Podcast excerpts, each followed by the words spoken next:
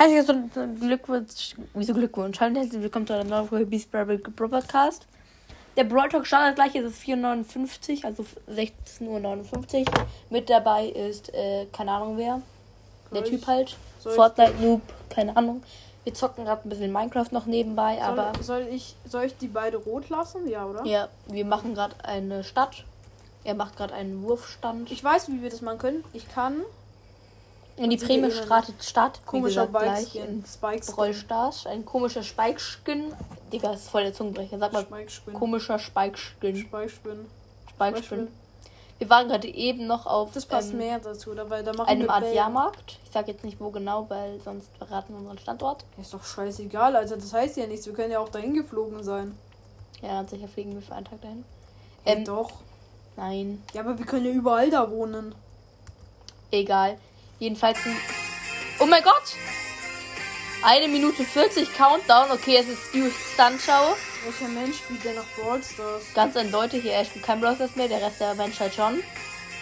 Das sieht gut aus als Ball. Das hier, das sieht gut aus wie ein Ball. Okay, einfach eine Stunde 29. Man, wir sehen so eine Stu-Stunt-Show, wie ich schon vom richtig vermutet habe. Mit so einer Flamme auf. Kann man nicht schaffen. Eine Minute 20.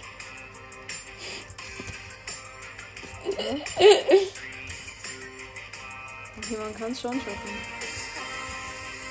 Oh, aber nicer Sound. Noch eine Minute. Eine Minute 5 Sekunden. 4, 3, 2, 1. Eine Minute. An der Seite ist so eine Flamme, die immer größer wird. Leute, das ist auch vorbeigeflogen. Ja, dann ist dort was vorbei. Ein Auto. Entspannt. Interessant wird's, was es Ich ist. glaube, jetzt trifft man immer. Nee, Nach 30 Sekunden, ne? hey, man kann es nicht treffen. Der Countdown wird immer Countdown, Digga. Struff? Ja! Er versucht seinen Wurfstand zu machen. Hm. Und hat es auch geschafft. Aber ich halt mal ein bisschen die Fresse, okay? Damit wir ähm, schauen können.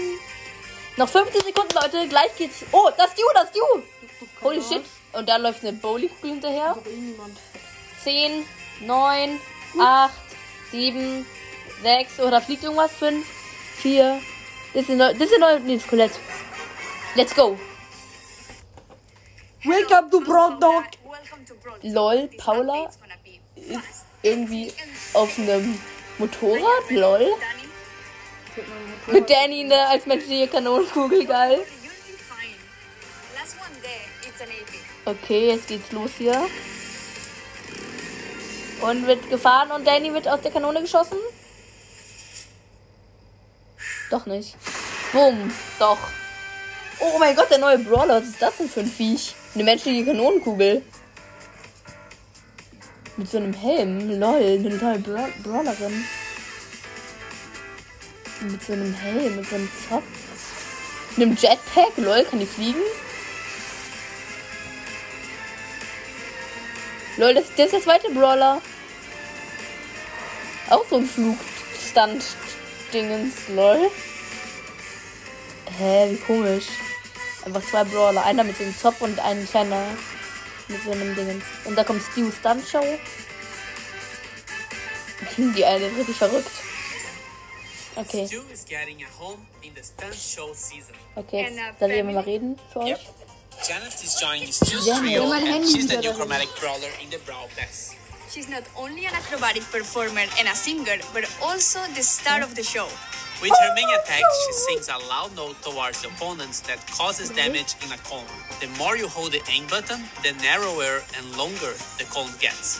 And to perform her stunts besides Stu, her super activates her jetpack that enables her Ja, to fly die over everything for a few seconds. Ja, While in safe the air, she also attacks enemies on the ground. Neun You Minuten. get the awesome Valkyrie Janet at the last year in the Brawl Pass, and Biker Carl at the first year. Lol. Janet has a small sister, but we'll talk about that later.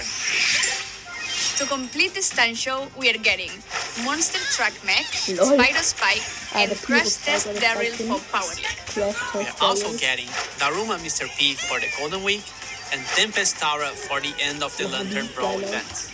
And lastly, Starr Force Worst Enemy Wait, we shouldn't reveal them just yet. We'll talk about that later. A new game mode landed from space. That's right. Bot Drop is coming this season and it's a 3 vs 3 battle Farbe plus soll bots. den Gewinn haben? So the goal is to collect more bolts than the enemy team in 2 minutes or less. Lol, das spawnen Whoever is the first team to collect 8 bolts wins the match. But to collect those Oh balls, you first need to eliminate the bot who carries them. Ah, they will be one of the falling from the sky during the match and will attack whoever attacks them last. It's up to oh you if you wanna pull them to your base or attack the enemy team while they deal with the bots. And for now, bot drop will be available only during this season. Can I talk about Bonnie already? Not yet. Wait, did you just spoil her name? Never mind. We have a new cosmetic coming to the game. Cosmetic?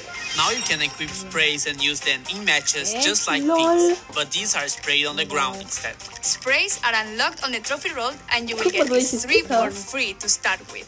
There are many more that will be available later through the trophy road, brawl pass, challenges, and the shop. Ja, soll ich das? Not totally new, but quests are also getting some improvements. Apart from new quests, we are Dann machst du also getting different quest rewards. Münzen jetzt bei Crash. Pins, gold, and other stuff that are not tokens. And if you don't like the quests you receive, you have now the ability to reroll them. Hey, man You can kann Quest reroll one quest per week for free or three quests per week if you have an active brawl pass. Paula, it's time. It is, Danny. Bonnie is Janet's little sister and also part of Stu's denn? trio.